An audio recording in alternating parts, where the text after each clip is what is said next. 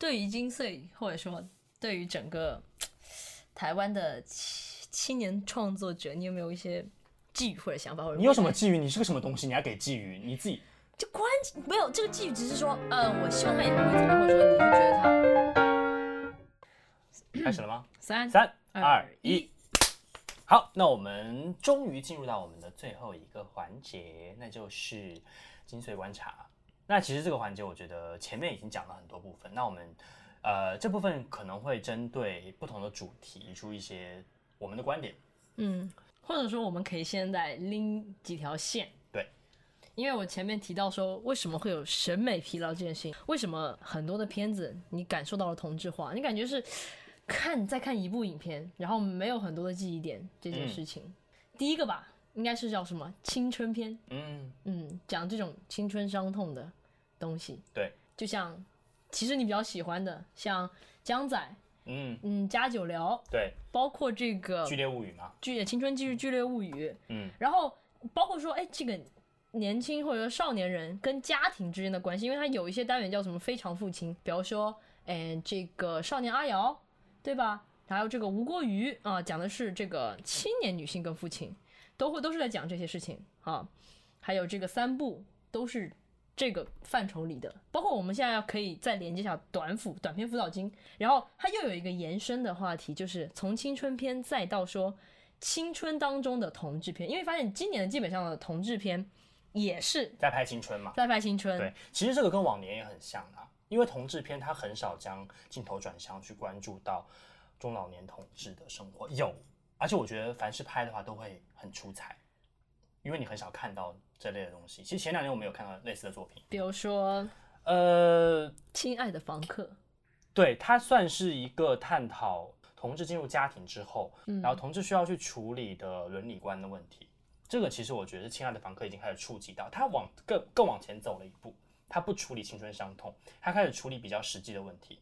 再比如说，我记得之前有一个，嗯，是拍中老年同志情欲的一部作品，你说叔叔吗？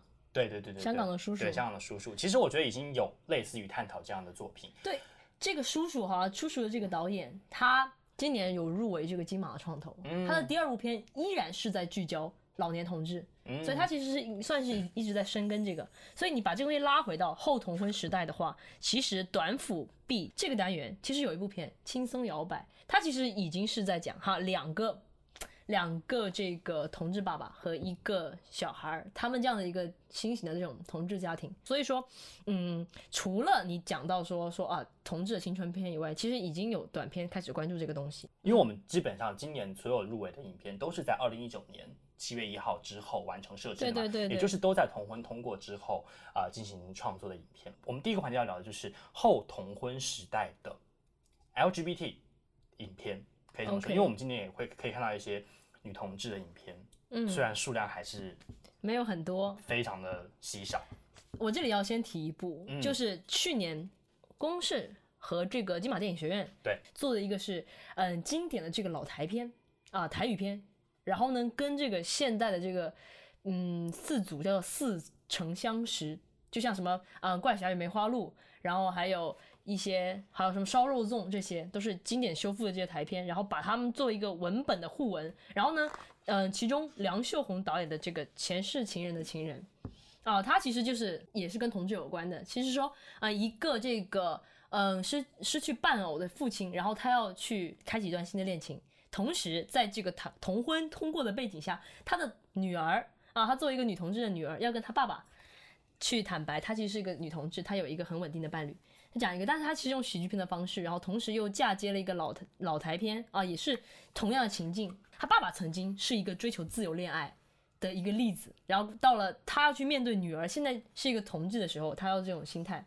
这个其实是当时似曾相识这四部短片当中，我觉得是最成熟的。他同时也入围到了今年的这个啊剧情片里面。嗯嗯，这个也是可以，我们说应该也可以划入到这个后同婚时代的创作里面的范畴里面，对对对对对对对。然后他其实最妙是最后一颗镜头，把现在当下的这个情境的人物，他经通过一个空间的游移，最后是现在的这个情境进入到电视机里面，反而他感觉他变成了一种时空的接洽。他他其实在这个电影形式上，其实也处理的很好。嗯嗯，对。那另外几部片，我们其实观察到，我们现在谈男同志的青春问题。OK，好，我觉得最明显两部片，第一部剧情片入围的《冰冰》，冰冰，还有学生剧情片入围的《迷藏》。OK，这两部片，我不敢相信是二零一九年之后拍出来的片子。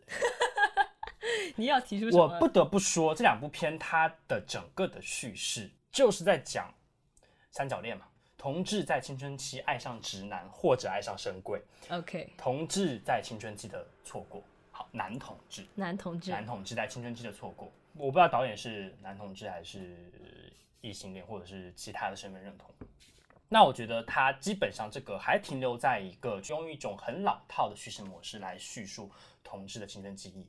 因为其实你要说台湾去创作呃这种三角恋题材，很早可以看到，比如说像呃盛夏光年、盛夏光年啊、蓝色大门啊、男朋友女朋友啊，嗯、其实在，在呃二零零零年到二零一零年这个时代里面，我们看到很多长片都在处理这个，而且其实这些影片我们也都很喜欢，成熟的，他已经很成熟的，很长篇。然后，呃，但是你今天到了二零二零年，二零年，在长，我觉得长片也是不思进取啦，还能拍出像 刻在你心底的名字这样的影片的时候，我真的觉得是，我不是说他拍的不好，这个片要在十年前我看了，我就觉得 amazing，可以拍这样题材电影，很很厉害。你只能说他哦，很勇敢，很勇敢拍这个。但是今天你还在讲这个故事，其实你反而体现的是这个故事很像在消费这个议题。为什么我这么说？因为这个故事你不用拍同志啊，你去拍一对普通的异性恋的三角恋，一样可以完成啊。你去拍女同志，一样可以完成。你就是拍动物恋，你都可以完成。但是没人看。呃，对。哎，所以你今天就是要，你就是在一个这个腐文化的一个时代，嗯，你拍的这个影片，它收获了高票房哦。高票，对啊，因为腐女一定会看啊，同志一定会看啊，所以我们。在长篇不思进取的情况下，我们看到短篇的《冰冰》跟《迷藏》仍然在重复着这样的叙事套路，我就会觉得很失望。幸好这两部片都没有获得任何的奖项，我觉得评委非常的有眼光。但他为什么会入围？可能 maybe 是今年没有其他人拍同志片了。好，我不知道。我觉得是占比问题。嗯，他必须得要有这些东西，要不然说啊，你知道台湾嘛，作为一个自由民主的灯塔。啊，大家一直都这么讲的，对不对？对对对，他必须得要有这些东西。嗯嗯，还他一定要他有一个 PC 在嘛，嗯，对吧？他他是需要触碰到各种议题。但我觉得这两部片的质量的确是非常的、呃、不好。那我们分部来聊啊。第一部《冰冰》嘛，《冰冰》这部片讲了一个什么样的故事？嗯、冰冰就是啊，在这个国高中，应该是高中时期啊，这个叫冰冰的。男孩子他就是他其实是一个很外显的，就是你一下跟所有的女孩子都打得很好，然后我们一起剪指甲，一起干嘛？但然后这时候突然有一个来自日本的啊，这个医生世家的一个男孩子，混血的，对，混混血的这样男孩子出现在他的视野里面。但是呢，他这个男的啊，在这个剧情设定他是一个直男哈。然后他说：“哦，你是那个女孩的好朋友，那你可不可以帮我追她？”但是其实冰冰的情欲对象恰恰好也是这个。日本直男，对对对对对，就讲这样一个故事，就很简单嘛。然后多年以后，他们在呃同志三温暖相遇了，yeah, yeah, yeah. 然后其实拍的就是一个青春的错过，因为很可能这个日本日本直男也曾经也对他是有感觉，但是因为一些文化上的身份上的困局，他不能够去喜欢他。我觉得第一个就是他老套，第二个就是他他真的很刻板，刻板，他拍摄很刻板。第三个我觉得很不解的一件事情就是。他的在这个手册上，为什么他后面加了一句话？加了一句话？我也非常的疑惑，因为所有其他的片子，他都只是在叙述，但是不知道为什么他在影片简介后面加了一句。来，我们一我们来念出来。导演韩启杰首部短片，以演员的细腻演技拉开同志电影百家争鸣的崭新格局。我就想问一句：凭什么？怎么就百家争鸣了？所以这这句话到底是谁还拉开了百家争鸣？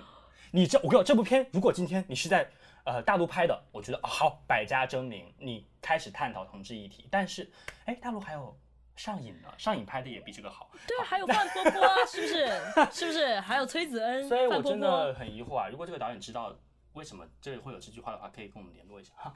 你要想来上我们节目也是可以。好，太狂了。第二部啊，迷藏。迷藏这部片，我觉得是先讲他大概讲了什么东西。讲了一个十三岁的，算是航模社的小男孩，他开始去做这个性取向的探索，然后他就去网约，呃、用交友软体嘛，对，用交友软体，Call Night 啊，对，然后然后呢，只是就有一个有一个其实听声音特别好听的一位男性，就想对他非常有兴趣，然后就来到了他的这个地方，然后见面，结果发现哦，是一个大叔，是一个大叔，然后他开着车被迫跟大叔在车里面发生了性关系，对，但是他这时候他其实是一种恐惧，嗯。但他对他的身份产生怀疑，其实也是因为他喜欢上了一个直男，算是吧，他的同学，他的挚友，他的挚友，其实是他的挚友，对。然后这个挚友不可免俗的有一个女朋友，朋友而且他把女朋友搞怀孕了，对。而且挚友深情的拥抱着这个男主十三岁的小薇，抱着他告白了之后，对，抱着他说。我女朋友怀孕了，我该怎么办？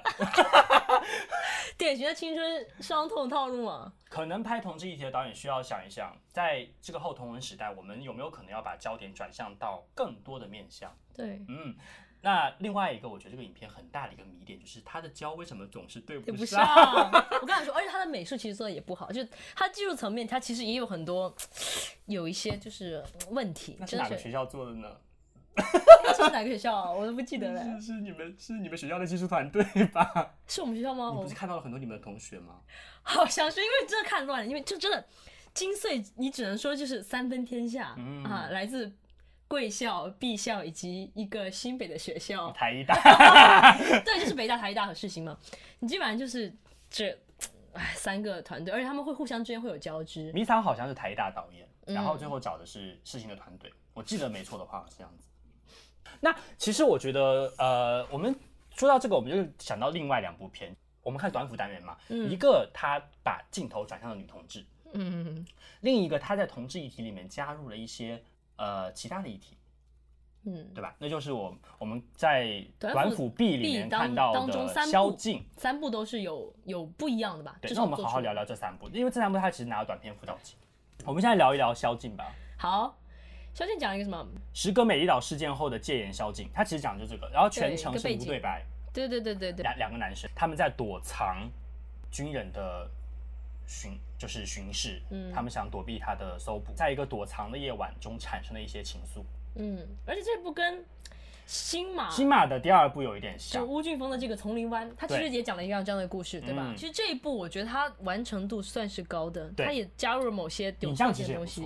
对，它其实跟无声的概念很像，嗯、就是柯震年的无声，因为它里面讲的是聋哑学校的这个性侵事件嘛，嗯、它其实所以它里面也会说做一些，就是我可能用一些环境，用这种无声的东西，然后用这种人物之间的呃调度，或者说之间的这种动作，或者是眼神之间的交流来代替哦，我用对白去讲这件事情。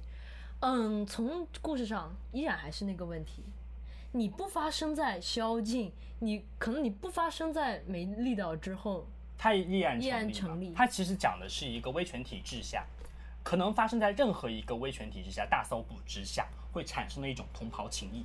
嗯，因为其中一个男主被那个另外一个人强取童贞，嗯，然后他重新回到之前那个宵禁的地方，跟另外一位男主嗯互相取暖嘛，抽烟嘛，对对吧？就是很简单一个故事。所以我觉得他。在处理议题上，这个议题仍然变成一个被掏空的议题。这个议题它不具有时代特征，所以我个人观点一直是认为，如果你今天触碰议题，你不触碰到这个议题的深处，你就是在消费这个议题。嗯，呃，另外一部片《轻松摇摆》，轻松摇摆，轻，我真是看了之后我也轻松不起来啊，真的轻松不起来。我刚开始的时候，我看这个整个片单的时候，我对这部片其实是有期待的。嗯。然后也看到他，其实到后面也有挺多影展，他也都会入围，或者说都会有展映。那但是看完之后，其实我整个人是处于一个蛮生气的状态。嗯嗯，首先他讲一个什么故事？他说是在拥拥有这个两个爸爸的这个家庭当中这个小孩儿，他呢，因为他在他因为他有两个爸爸，同志父亲，两个同志父亲之后，他其实，在校园遭受到别人会对他的一种质疑。他为了证明自己的。阳刚男子阳刚气质，他去欺负女生，他去欺负女生，他去强暴、嗯、呃，没有掀女生的裙子，对，他是强行的抱住那个女孩，然后去掀她的裙子。嗯、问题在于说，可能这件事情大家会觉得，嗯，哦、可能在孩童时期确实会有这样的故事，嗯，但是问题是他在后续的当父亲了解他他在学校里发生什么事情之后，其中一个父亲呃，好像是一个开酒，他其中一个父亲是一个酒吧的老板，他亲生父亲啊，他亲生父亲，亲，生生父亲，他他是个酒吧的老板，他穿着类似于苏格兰裙，然后呢，很轻飘飘的对他的儿子和他儿子的那个朋友说啊，我小时候我也不确定，呃，我小时候我也我也曾经喜欢过女生，而且我也很喜欢撩女孩子的裙子。这句话顿时让我更加的对于这个导演或者对于这个创作者他的立场。是会有，我会觉得是有，我是很反感的。我是觉得我作为一个女性观众，我会被被他冒犯到。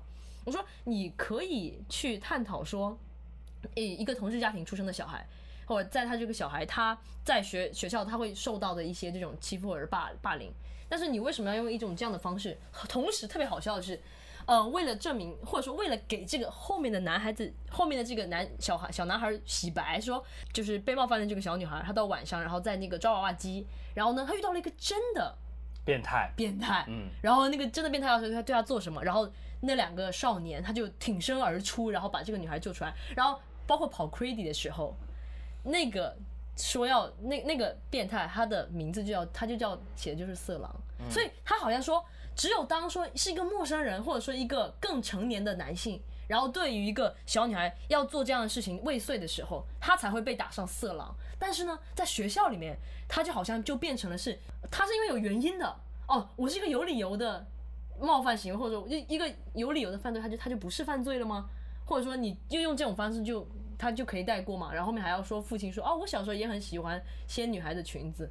哦，我后来也喜欢男的，你你就会让我觉得真的很不 OK。即使他是一个表面是什么用音乐、用元素，然后喜剧元素，然后然后来做的这个片，还有一点就是他另外的一个不是他生身父亲的这个，他是一个什么样的型？他是一个公主，就是一个 gay 里的公主，打扮的花枝招展，然后又是那种我们说的啊娘气的这样子的一个父亲，然后他去学校去接这个小孩。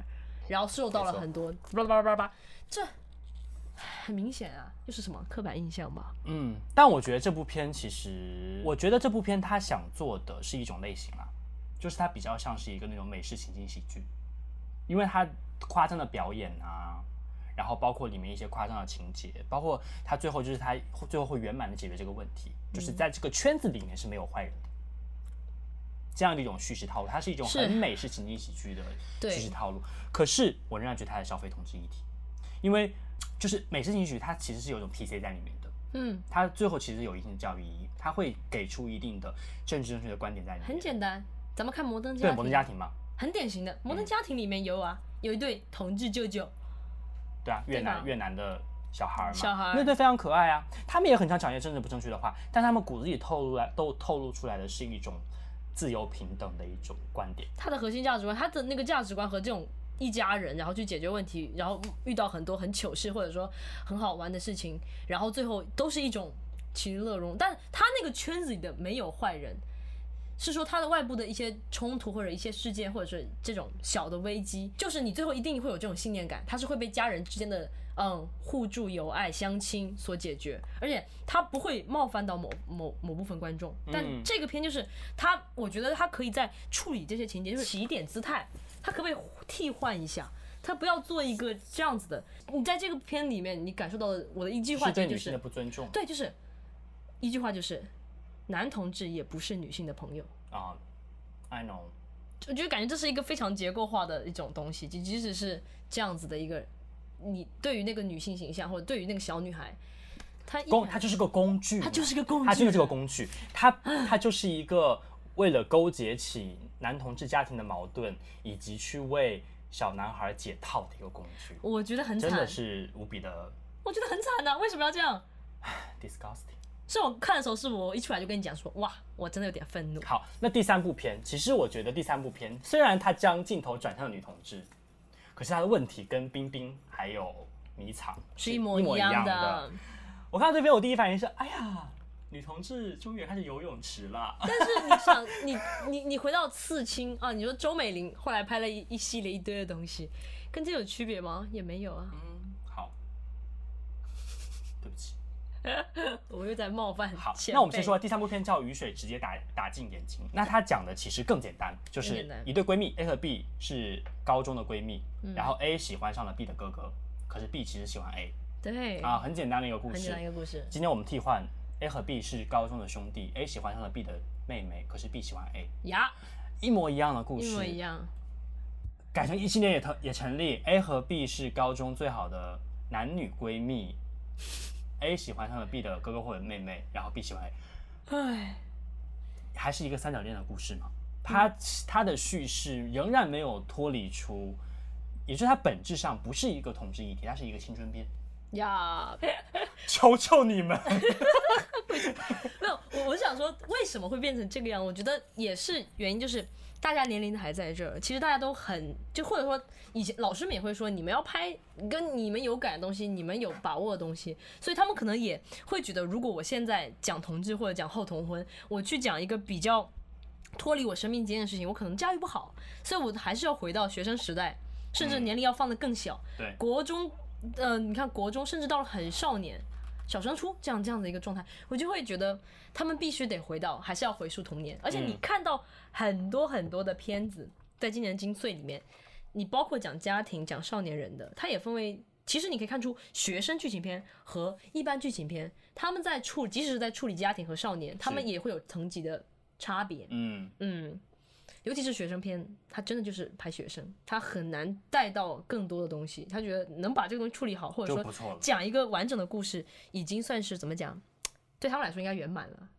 好，那我觉得这个基本上就是对今年整个金穗的后同温时代的一些具有同志 LGBT 题材触及到的这些电影的一些观察。酷酷儿电影，酷儿电影。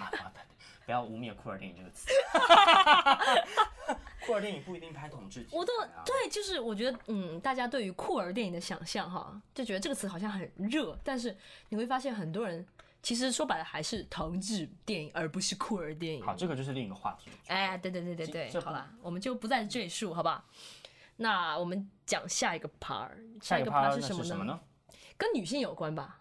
好啊，因为你会发现性别这件事情，或者说。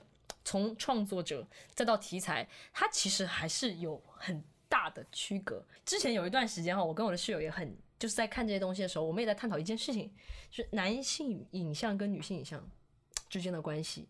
嗯，你会你还是会发现说，哎，女导演她在或展现演员或者这个角色的身体，或者说在什么样，她会选择什么样的什么样的情境，选择什么样的机位的时候。会不一样，而且你有的时候，你当你可能留意到这个东西的时候，你甚至可以归纳出一些一些很有特征的东西。嗯，比如说，那其实女性导演她可能她很喜欢手这个东西啊，她也很喜欢脚，她不一定要对准女性的胸和屁股拍，但是她会关注一些，她会用一些起比较。一般不会，你一般你看到的以前的不会有看到这样的一个机位。其实当时你知道吗？就是呃，这个朴赞郁拍小姐的时候，依然还是有一些人提出了一些批评，他会觉得里面的这一对小姐和女仆这样的一个关系，他其实他是饰演以后，他什么都拍的非常的美，但是你还是觉得他是被摆弄的。虽然说那个电影当中的主题也是这种东西，那那你再回到说喜阿玛他拍燃烧女子的肖像，他去展现女性。肉体的时候也会不一样。再说柯西旭的那个，嗯，阿黛尔的生活就是蓝色是最温暖的颜色。他当时那两个就特别是 Me Too 时期，然后那两个女主角阿黛尔和这个呃雷亚萨杜，其实是对这个导演当时在指导他们床戏的那个片段的时候，其实是对他有提出了一些一些批评的，就是一些抗议。他在拍那对女同志的呃这个性爱场面的时候，其实。特别，尤其是特别是在片场，他其实两个女演员也觉得自己受到了一些身体上的剥削，就是他的就是非常猛烈、非常直接，就把这个场景就是拍的我越活色生香，我拍的越激烈越好。但其实有的时候，其实嗯，并不一定是这个样子。那其实你说到，就是比如说像你觉得女性导演她在拍摄女性的过程中，她很容易去关注到，比如手的特写，嗯，比如脚。那其实我们知道，有些男导演也很喜欢拍脚啊。你说特吕弗吗？女人的小脚，还有著名的垫脚恋足癖 昆汀，还有 姜文。那你觉得在他们拍摄脚的时候，他们的这种呃凝视会有什么不一样？从他们单纯从你的影像上来说，我觉得这个必须得回到，就是如果我们单纯说哦，我们看脚，可可能它的机位或者说它的景别其实是差不多，或者他们焦段可能都没有什么区别。所以说你要可能是你分析这个时候，你你单个的你要回到那个片的情境，所以我可能先举例子吧，嗯，就举两个，就是你看今年的首饰业，其实我没有去前面也没有讲说首饰业到底讲什么，嗯，什么叫首饰业？我当时第一个看到这个标题的时候，我也不懂，后来有个讲说是原来是杨丽英饰演的这样的一个女性，就是然后他们其实是。一个算是一个，你都不能讲说它是一个多元的家庭，但是就是他们在就是在嗯大桥洞底下开了一家那种铁皮屋的那种槟榔店，对，然后呢，所以它也是一个很乡土的这种女性底层底层女性之间的故事。那那个槟榔店，它就是它后面是提供一些就是帮男性打手枪的服务，就他们其实一家是经营这个，然后其中里面的一个女儿她有一个孩子，嗯，然后她也平常也做主播，嗯，这个。家庭当中男性是缺位的，这个家庭的男主人是货车司机，但是由于发生一场意外，他就去世。他那个妈妈，嗯，那个妈妈其实是呃一直都在说想要去开公公证会啊，想要替她的丈夫讨到抚恤金的。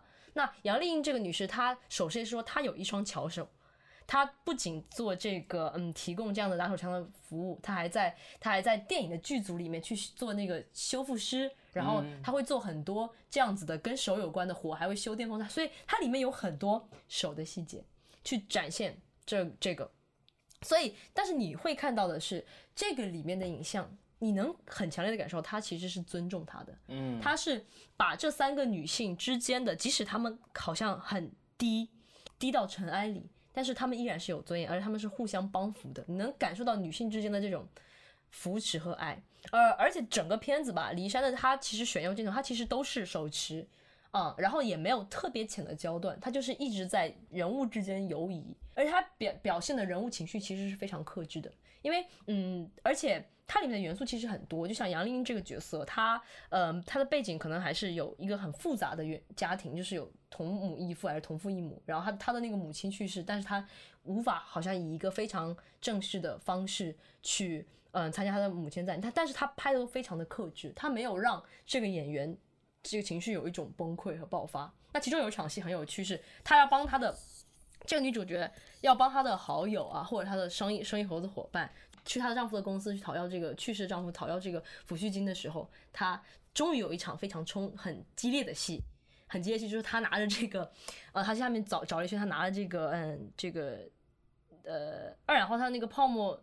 泡沫灭火器，火然后在那个办公室里面喷洒。到那个时候的镜头，你完全其实就没有顾及到说我要要稳，我要有焦，要什么，它就变成了一种倾斜的生猛的镜头。但是那个时候那个情绪就是，他是用这样的方式，嗯，去展现。嗯、那我是觉得是非常的纯熟的，嗯。那再讲一个，我觉得就是完全的一个反例，女儿墙，女儿墙、哦、就是你在。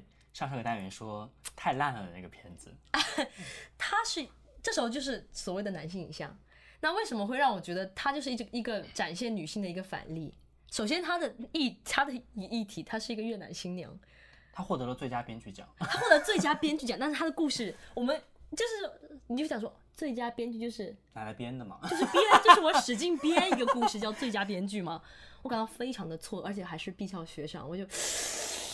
我倒吸一口凉气。那你讲讲这个最最冒犯到你的是哪个地方？最冒冒犯的是什么呢？他讲一个越南新娘的故事，嗯，但他设计了一个独立情境，说她是一个刚刚生产完孩子，然后每天就在家给孩子喂奶换尿布，然后她在她家的打录机里面发现她的丈夫有了外遇，她要去她的家的天台去洗衣服，结果被封。带走了那个门，他出不去了。他此时就被关，就是被关在他家的那个天台上。嗯，嗯，他那个专门，他其实那个场景啊，也是一个专门找的，就是那个房子是每一家一户都有一个天台，然后那个天台是通过一个矮墙，就是所谓的女儿墙连接的，所以你只要翻过那个墙，你就可以去到你的邻居的家里去。嗯，这个时候呢，他就发现，因为刚生产完的女性，她其实对于这种，她对自己其实有一种生产焦虑嘛，对吧？然后就发现她的隔壁屋。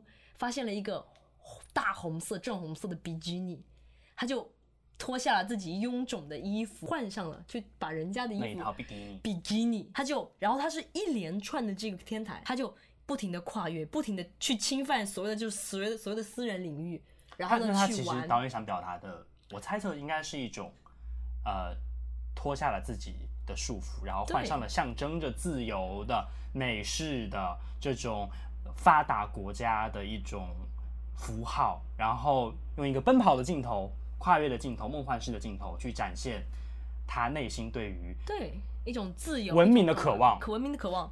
所谓文明的渴望，所谓的，而且就是一场，你看，就是一场天台冒险。但为什么我会觉得这个片子处理的非常不好？首先，第一个问题，它为什么是越南新娘？因为当你这个创作态度的时候，你会觉得他其实这个对台湾人来说，其实是真的是，其实是某种意义上是违法。你侵入了人家的私人领域，然后你把人家天台，对于哪一个地方的人来说都是违法。其实是真的是这样，对吧？然后。这个片子一样，你如果你这个主角他是一个小孩子，他是一个孩童，他可能经历什么什么东西，你可能尚且还觉得他这样的天台冒险是可爱的。但是当你这个时候是一个成年人，是一个女性的时候，你去做这样的事情，其实会让我觉得是非常不合时宜的。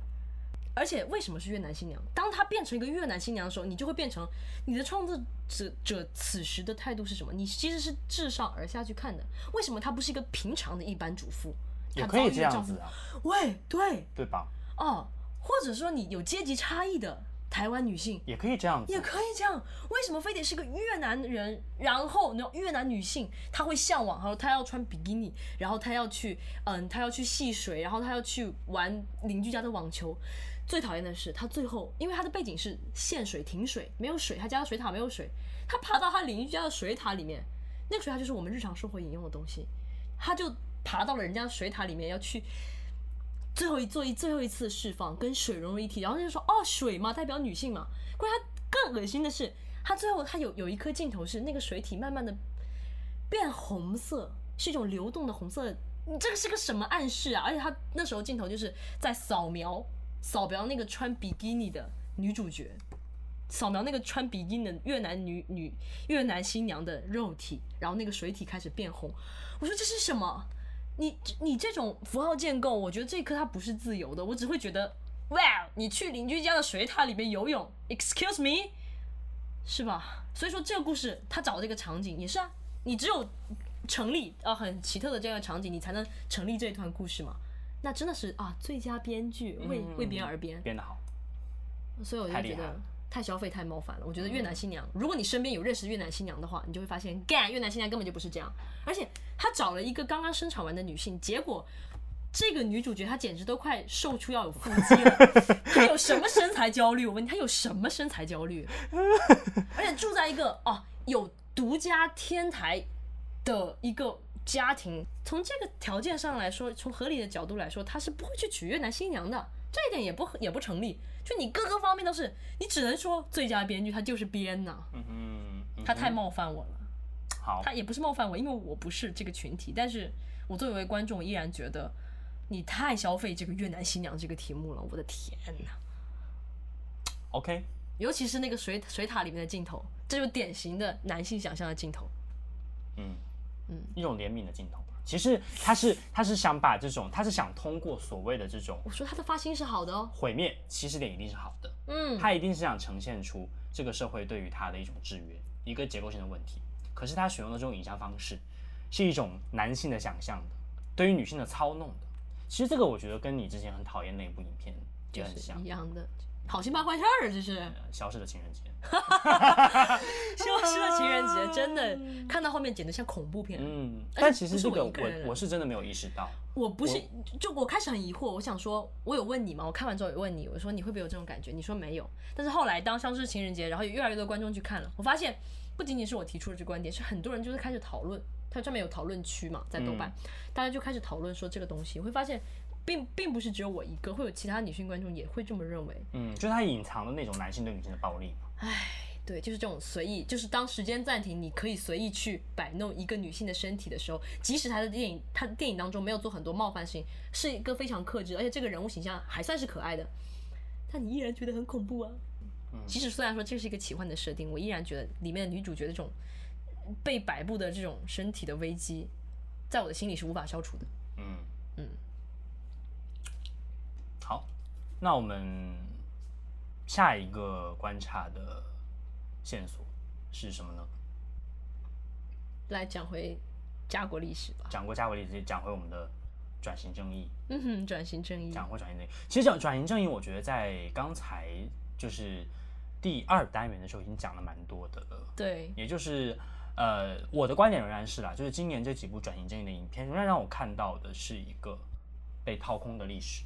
就像我说，今年的同志影片让我看到的是一个被掏空的同志族群，它已经成为了一种象征，而不具有任何的历史意涵跟它的身份的特殊性在里面。或者说，我在我们可以这样，我们再往回倒，嗯，当他们要去投短斧、去投高雄拍的时候，是会不会觉得就是因为其实现在像不管你是什么样的创投，你是什么样的提案企划。它其实对于创作者、对于导演、对于制片来说，它其实就是一场秀。它就是我要去卖我的作品，我要去阐述，让你们给我钱嘛。本质上就是这样一个东西。那是不是？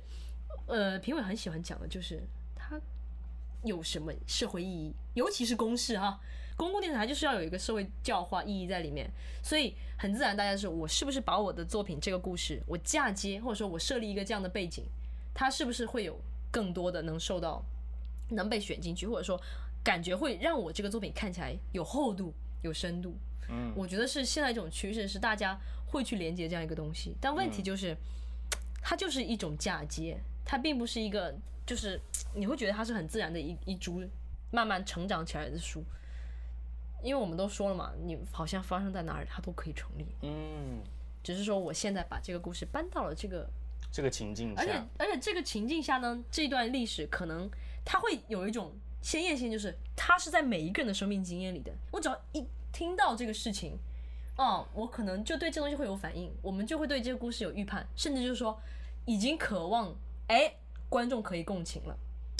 我觉得这种就是一种又很偷懒又很讨巧的方式。嗯，我觉得近年近几年公式的其实影片也有这个问题啊，就公式出的剧集也有这个问题啦。无论你说这是斯卡罗，还是你说。呃，与恶的距离，与恶的距离其实有一定的也也是这个。他最近公司这几年就是一直都在做这些啊。嗯，一部分来说，我觉得蛮好的，是他开始触碰这个议题。但另一部分，我觉得要想的是，触碰到了之后，这个议题还要怎么往下走？因为其实大家，我只能说，观众都是喜新厌旧的。就是我看到了你开始做这个东西，好，这是一个开头，好的。那我如何我还想看到更多更深的东西，嗯、而不是你，呃，一遍遍的给我抛其他的，像《火神的眼泪》啊，我又做了个新题材嘛，对吧？我做我做消防，我真的看到我真是我要吐，我是聊聊到这个我好冒犯，来你来讲讲，火都大了，你来讲讲《火神的眼泪》嗯这部影片影集影集，我真的、啊、我我看的时候我还以为我在看这个。烈火英雄，前两年前两年出，我在影院看的。我的天啊，就是就是他最想树立的，就是我们的消防英雄也是人，我们的消防英雄也有家，也有家。我的消防英雄有多么的辛苦，这件事情就要你告诉我吗？消防英雄也很辛苦，这件事情需要你用影片来告诉我吗？这个事情本来来说，他的职责应该是一个深度报道。它本来来说应该是一个社会新闻，来告诉我的一个问题。你今天非要把它去再现，然后而且是通过一种对立哦，就是你要在里面设置一些看了就让人生气，就是你不生气你就觉得你这个人不道德的那种坏人在里面，什么什么无理取闹的小孩啊，对底层的什么不是底层就是很典型那种所谓的什么流浪汉，对啊，然后你最后你再给一个刁民有一个。可能你最后你再道德一点，给刁民一个呃很可怜的一个背景，最后就啊、哦、大家都没有问题，就是它不是电视应该处理的东西了。当然它有社会意义在，我觉得百分之百赞同，它有社会意义在。其实我只能说，以前你看香港的 TVB 和日本，其实他们很经常拍职场职场剧，对各种各样的。那其实美美国也有很多嘛，要拍医生的，拍各种，就是说，嗯，他们其实这个东西运作是非常成熟的，可以这样讲，对吧？那其实之前其实台湾也有另外一部，其实我觉得还算不错，《麻醉风暴》。嗯，比较早的嘛，早的比较早的公式。对，而且它其实也很严谨，好像是六六六集吧。嗯，很简短的，我觉得。九集还是六集？然后它有两季。麻醉风暴 OK，但是《火神的眼泪》它就不 OK。嗯，作为一个职场，他因为我觉得他的野心其实也因为不仅限定于职场，他也在里面做啊，我想要做大场面。做各种救援、火警之类的事情，对吧？还有医医疗救护。他的主要，我是觉得公式他选择我要去做什么样的影片，他第一要义就是社会性、普遍性和引起这种像社会教化这样的东西。但我其实觉得我们这个要求提的很高啦。这个要求提的很高，是因为其实无论是《火神的眼泪》，还是《我们与恶的距离》，还是嗯斯卡罗，你再包括往以前的《麻醉风暴》，它在大陆的影评圈、剧迷圈的评价都非常的高，可以豆瓣步步都是八点八九分往上走。呃，除了斯卡罗已经被斯卡罗，斯卡罗被小粉红弄臭了嘛，对吧？但我觉得，那小粉红要这么说，那我觉得斯卡洛很棒。你很危险，你很 危险，危险发言，你回不了家了。我跟你讲，但我我觉得同样是基于这个理由来说，他在那边之所以引起那么好的评价，其实我觉得是因为大陆拍不出来，一个是政策上，一个是里面也没有把焦点转向到这个。技术来讲，如果只要愿意拍。一定能拍得出来，一定能拍，基本上一定能拍。你你这么多，我只能讲说，嗯。但我觉得是政策原因，就是第一个是对于他的一个可以拍的一个鼓励，以及大家的一个羡慕。其实就是说白了就是羡慕拍照。但其实我更希望的是能看到更多精彩的作品啊！你也很希望吧？Of course，要不然我就不在这。我是看台剧长大的哦，嗯，我其实我在看台剧长大的。好好来，我觉得差不多精髓观察就是这三点了。嗯嗯，同志、女性跟。转型正义是好，那我们今天我们要有一个什么？对于金穗，或者说对于整个台湾的青青年创作者，你有没有一些寄语或者想法？或者你有什么寄语？你是个什么东西？你还给寄语？你自己就关没有这个寄语，只是说，呃，我希望他以后会怎么样，或者说你会觉得他好吧？嗯，其实我对金穗，其实我这就是它会一年年办下去，它可能会很长寿。嗯，一百四十三天。对，就是直到我们都不在，它依然会有。对。然后呢？但是你它注定它其实是一个小圈子里的游戏。嗯。它不可能会变成一个，即使你说金马，它它再怎么在一个地区性，它都是很高规格的，然后它的奖项也是很有含金量的。但是你到金穗。你就是一个新人的东西，而且是一个短片，其实关注人本来就不多，他其实会一直在这个银盘里面。但有一点就是危险的，就是这个东西它会不会依然这个权力结构啊，它就会加深资质这个问题，嗯，出身这个问题，还有说说白了就是，你看台湾现在依然就是就那么点人，这个圈子就这么点大，你就依然看到是，哎，这些人又来了，这些人又回来了，然后这些，嗯、然后哦，你一步步的往上升，它就很像，它其实就是一个什么？它是一个电影圈、电影行业的一个办公室，你就一一直一级级往上升，然后能升到什么位置？然后你就看现在的评审，你在各个地方，你依然看到的还是他们。我不管说，你就觉得一样的。你说，你说今年说啊，我初审、决审，我可能名单会变了，会变什么东西的？但是你再这样下去，再过了五年，这些人又回来了。我我只能这样讲，没有人可以请。其实，其实我的比较大的希望是我希望金穗可以变得更大胆了。怎么个大胆法？就是不要有这么多安全牌，安全牌太多了。嗯嗯，安就是呃，我指的安全牌不只是说它的质量很过关的那种安全牌，而是太老实了，很多东西都会很老实。他不愿意去冒犯到，其实很多片冒犯到我，但我指的不是那个层次的冒犯了，我指的是在观念上对我进行冒犯的那种，很少看到这样的影片。那你们举例子，你觉得今年有没有 在这种方向上观念上冒犯到？你之前有讲妈妈对不对？我们之前说妈妈，她其实是有这种意思在的。嗯，其实我觉得像《啊朋友再见》这个片，在观念上一定上就提出了一个新的观点嘛，啊、就是一种新的死亡观，有没有可能提出更多的问题？这其实我是对于金穗一个比较期待的地方，因为台湾是一个这么自由拍片的地方。大家都说这么自由吗？但是另一个方面来讲，自由带来就是政治正确和自我审查，所以它带来的其实很多，其实没有枷锁就没有创作了。你在一个完全自由的情况下是没有办法创作的，你只有有限，只有有限制才有创作，这个道理是很不证自明。所以我其实比较希望看到的是更多突破性的作品，就像香港的新浪潮，很多让我真的觉得 amazing，amazing，呃，真的是 amazing。除了在观念上有让我觉得很新颖的以外，在细腻程度上，在类型片化的呃努力上，我觉得都很厉害。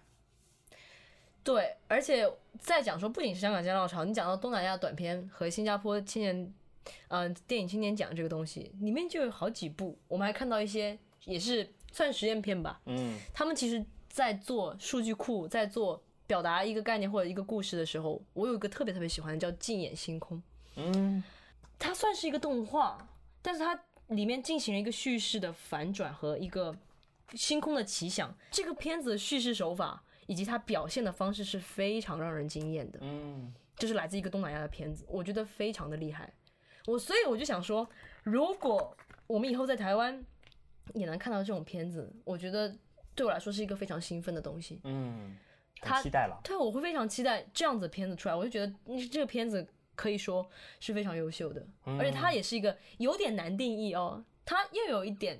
它其实有动画的嘛，它其实是一个动画形式，但是它又在一个叙事，所以我其实有点难定义它到底属于什么片子。但是这样的片子恰恰是我非常期待的。嗯，静野星空，它的英文名叫 Silence。嗯，所以一个，因为为什么它它又设置了一个前提，就是监狱当中才有这种 Silence，他就把这个东西首先套了一层对于星空的奇想啊，很很，我觉得很很棒。OK，嗯，好，反正我们就是觉得希望看到更多突破的片子。对，那我们就聊到这里吧。这一期，而且这个片子，刚才那个片子 Silence 就没有议题嘛？哦、没有议题它就不可以了吗？可以啊。那就今天就到这里。嗯、那我们下一期聊什么呢？还有下一期吗？可能就我们就被暗杀了。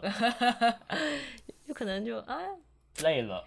你你请一请电影人啊，有没有这个这么大的面子啊？以身试就是来赴我们这个单，顺便聊一聊这个大陆的青年导演。哇哦，哇哦，这个很有话说，嗯，但是会冒犯到更多人，因为他们已经是算是，虽然不算成熟作者，但他们已经是拍出长片，然后也可能也在影展上获得了褒奖。那他们跟李珊，你选谁？但我们，但他，但依然感到愤怒，对不对？我们依然看完这个片，就是觉得啊，什么东西？对不起，我依然选李一山。哦，完了，我就是在疯狂的。那我们下一期请李一山来聊大陆青年电影人。你觉得他？哦，OK，其实我真的很期待一个这么成熟的短片作者，如果我有是有机会能在大陆看到他，嗯，对我来说会是一件很让我很兴奋的事情。OK，那今天就到这里，好，大家好，这里就是我是陈小康，我是小吴，这里是逢场作戏。